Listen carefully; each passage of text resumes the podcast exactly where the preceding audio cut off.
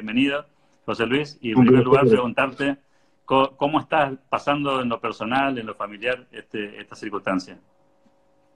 Bueno, muy bien. Mira, em, el año 2019 para mí fue muy, muy exigente, te diría que hasta física y mentalmente demoledor, porque no solo eh, fue la campaña, que de por sí es muy demandante, eh, con todo lo que nos pasó además, ¿no? Vos sabés que como la propuesta nuestra fue tan antisistema, el sistema no quiso destruir. Así que viniendo cruditos como estábamos, eh, que el sistema te agarrara como nos agarró y que no nos haya podido bajar el costo en términos de tensión y desgaste físico que tuve fue fenomenal. Luego los debates, los debates fueron un producto, te diría, aparte de la campaña, ¿no? Eh, hubo que prepararlos mucho, lo entrenamos mucho, trabajamos mucho los textos con Luis Rosales y mi compañero de fórmula. Y pues se fue un poco en tercer lugar, cuando terminó la campaña, cuando Alberto Fernández gana en primera vuelta, yo tuve, va, yo decidí eh, darle la acelerada final a la tesis doctoral con el SEMA que tenía desde hacía dos, tres años dando vueltas. Así que terminé mi doctorado en economía en el SEMA el 2 de marzo, hace poquito, hace, hoy es 20, 20, estoy por 24. 24, 24 de marzo.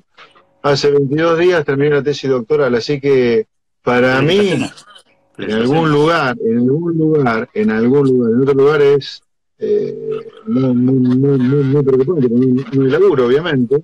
En algún lugar es una es un descanso forzado que si no, como soy un demonio, capaz que no lo hubiera hecho, ¿viste? Así que me viene bastante bien en algún lugar. Bueno, te, te, pongo... tu pregunta era muy personal, ¿no? En lo personal sí. Después de las batallas que miré, descanso. ¿Cómo ves la marcha de la economía en este contexto de, pandemia? Bueno, mira, para todo el mundo, para todo el mundo esta pandemia es eh, una suerte de cruz.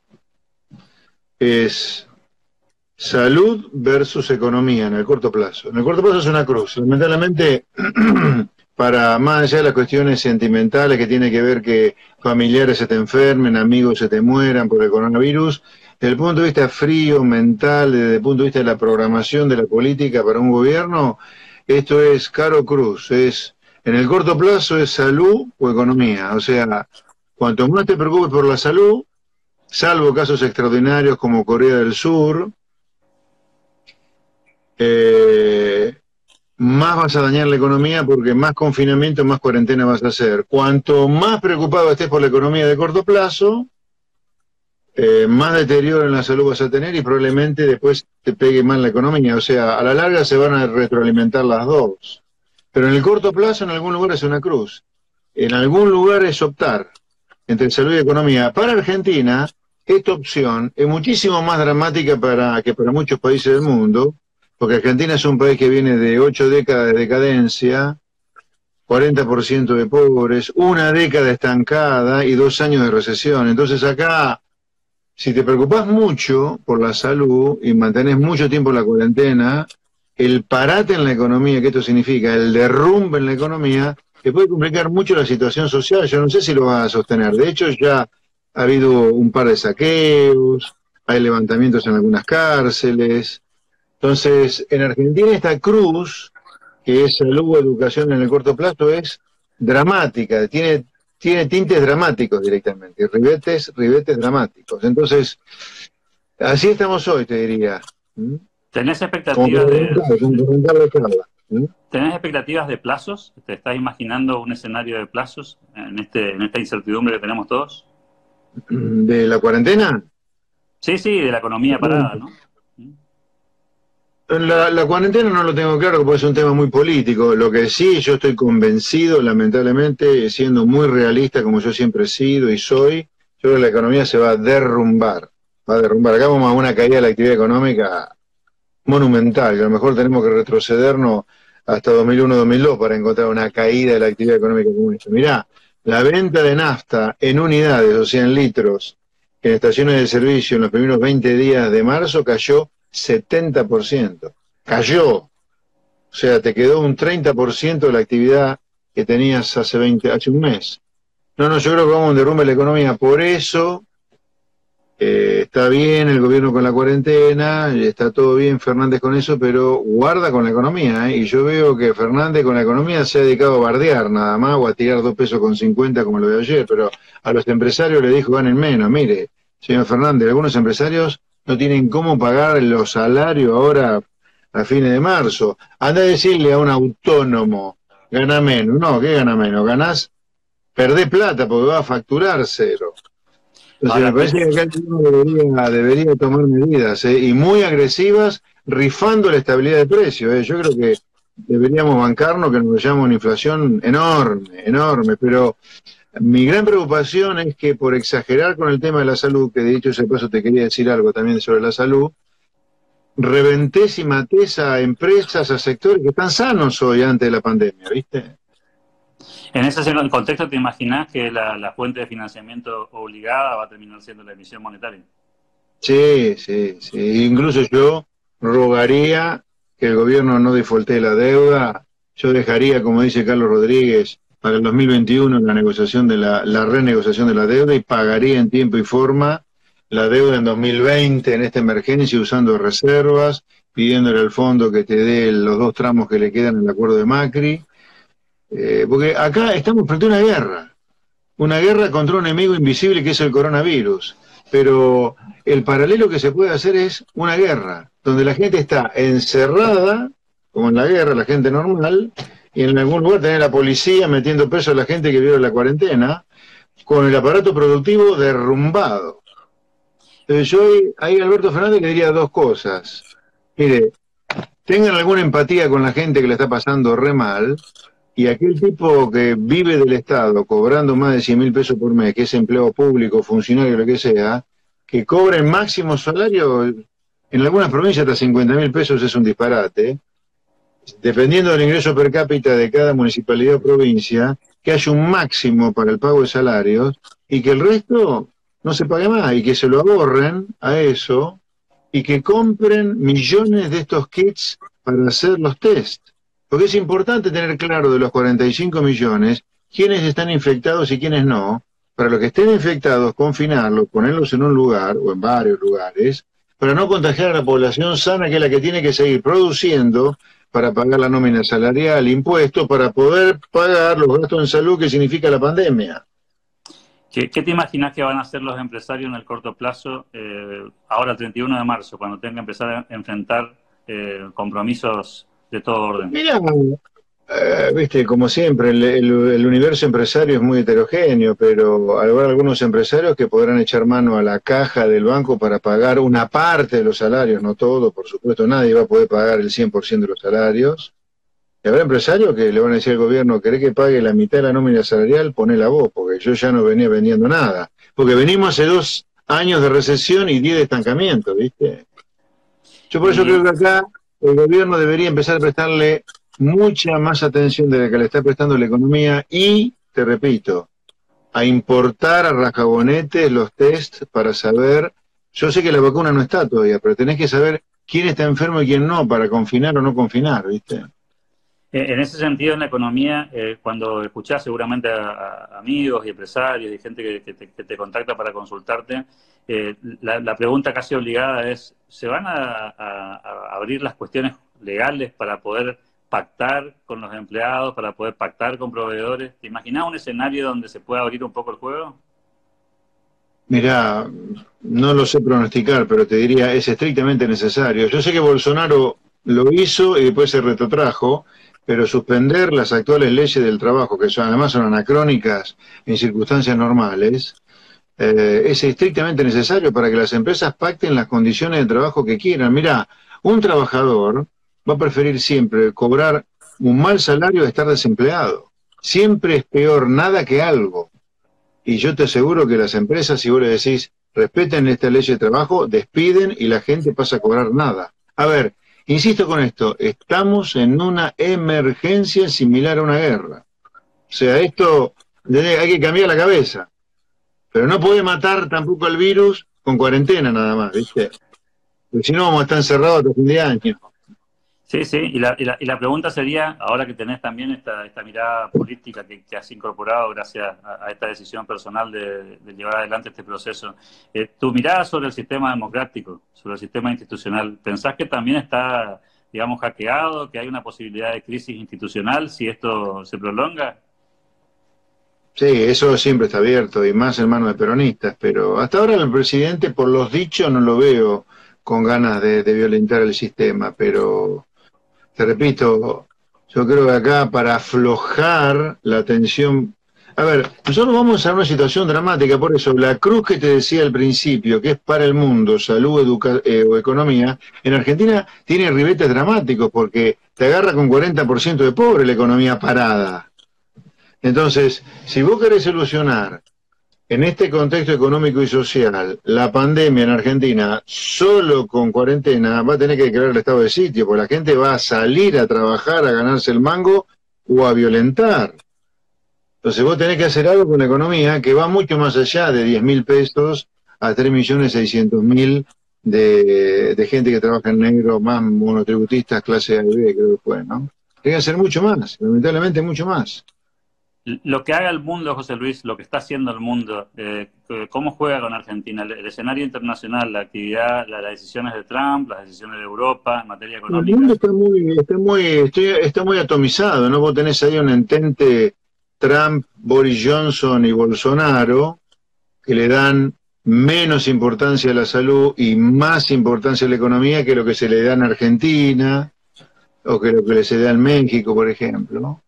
Eh, están muy, muy, muy, muy, muy, muy atomizados. Lo que sí Estados Unidos, viste que es el país que tiene crédito infinito, va a ir a déficit fiscales monumentales con tal de tener la economía que no se le pare. Y eso lo mejor a la larga, algo nos termina ayudando porque el dólar se va a devaluar y eso va a suponer commodities un poco más altas respecto de los pisos de hoy. ¿no? Ahora, en términos, dicen que, que, cuando hay una crisis tenés una oportunidad y hay preguntas ahí de la gente que nos está escuchando y dice... Sí, vamos a la pregunta, dale. Dale, do, ¿dolarización o convertibilidad? Pregunta alguien. En este Muchacho, esos son temas absolutamente irrelevantes. Argentina necesita una reforma estructural de un tamaño gigantesco y eso es en un segundo plano. Dejemos flotar, perdón, dejemos este, que haya dos monedas directamente. Libertad, libertad de transacción. Eh, otros preguntan, obviamente iban a aparecer esta pregunta, ¿no? ¿Cómo, cómo está la cuestión política del, del, de los partidos este, liberales, los proyectos liberales que están dando vueltas, si estás conversando con algunos, si es el, este es el momento para hacer eso? No, conversar estamos conversando con todos, pero es un momento donde cada uno quiere darse el gustito de hacer su proyecto, cosa que me parece como buen liberal absolutamente respetuoso. ¿eh? El liberalismo es un continente, no tenés que elegir lo que más te gusta, sino que es todo. Y así que por tanto me parece, bueno, a la larga vamos, a confluir seguramente, pero además no hay que engañarse. Hay mucha gente que probablemente por, por, por, desconocer de la política, no nos engañemos. El pedido de la Unión de los Liberales tiene nombre y apellido, si vos querés, que es la capital federal, donde viven casi todos los que quieren competir. Entonces, la Unión, Unión, Unión en esa, en esa, yo voy a competir por la provincia de Buenos Aires, probablemente porque yo nací en Pergamino y vivo en provincia. Eh, pero la unión de los liberales, los liberales que se tienen que unir, son todos los que están en Capital Federal y todos quieren su banca de diputados en 2021, así que es una unión un poco, yo diría, naif, la persona que pretende esto es, ¿entendés? No, no, desconoce cómo es la política. Capaz que terminamos en un gran paso entre los liberales en Capital Federal, ¿no? Eh, otra pregunta, otra pregunta que aparece es, ¿qué harías si, si sentado en el lugar de Alberto Fernández? Eh, hoy? ¿Qué, ¿Qué, medidas económicas tomarías? Bueno, en algún lugar estuvieron surgiendo, ¿no? Yo, eh, de nuevo, llamaría a todos los gobernadores de provincia, a la Corte Suprema, a, a los principales tribunales de casación, los tribunales inferiores, a los empresarios, a los sindicalistas, le diría, esto es guerra, señores.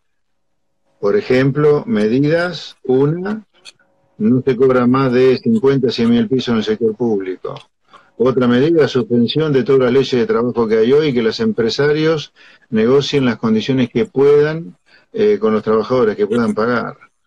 Y con la deuda, te diría, ya, ya, ya, ya te lo dije, yo creo que habría que evitar un default, ni me pondría a, a pensar en reprogramar la deuda o negociar la deuda algo en estas condiciones tan, tan, tan, tan, tan, tan excepcionales. Y con respecto a esta oportunidad que da esta crisis, porque esta es una nueva crisis, después de la del Rodrigazo, Martínez Dios, la hiper, la convertibilidad del 2008 y Macri, seis crisis, esta es la séptima.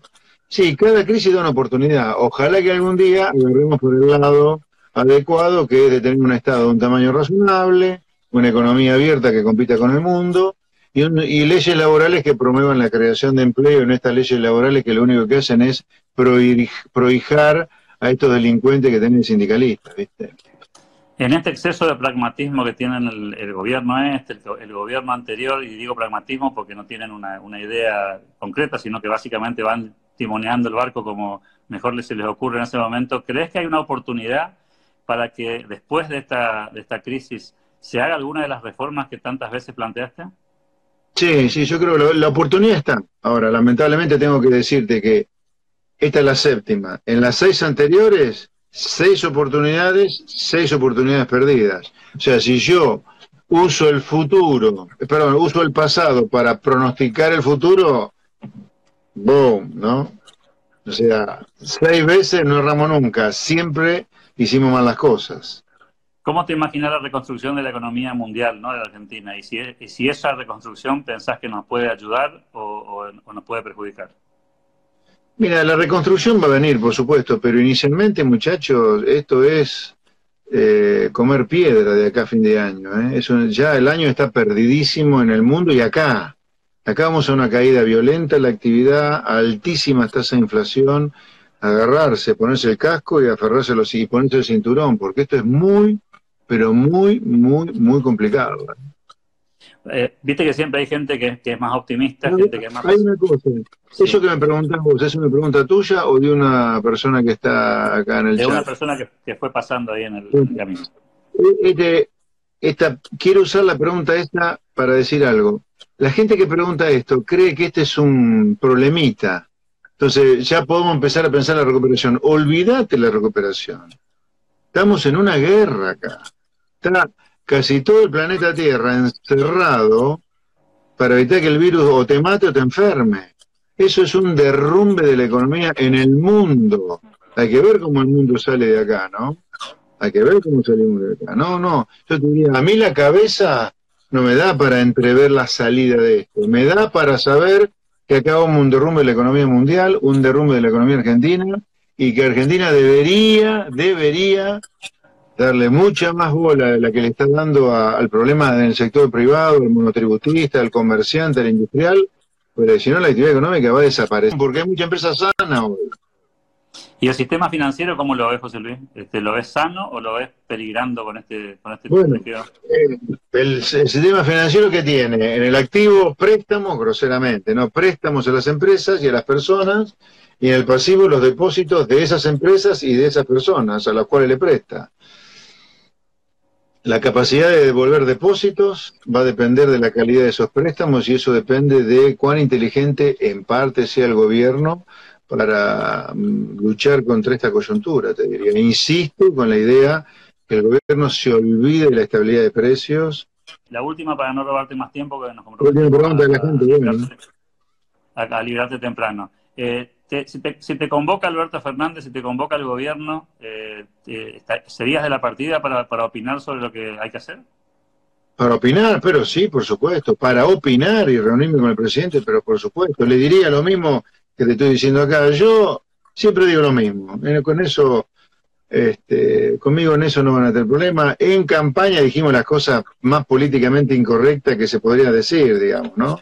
No, no, yo le diría esto. Aproveche le diría, haga esto en la coyuntura y aproveche esta crisis para hacer una cosa diferente. Sí, tiene que ir contra sus amigos, los gordos sindicales, usted, presidente, tiene que ir contra sus amigos, los empresarios proteccionistas y prebendarios, y usted tiene que pelearse con toda la clase política, presidente, aunque venga de ahí, ¿no?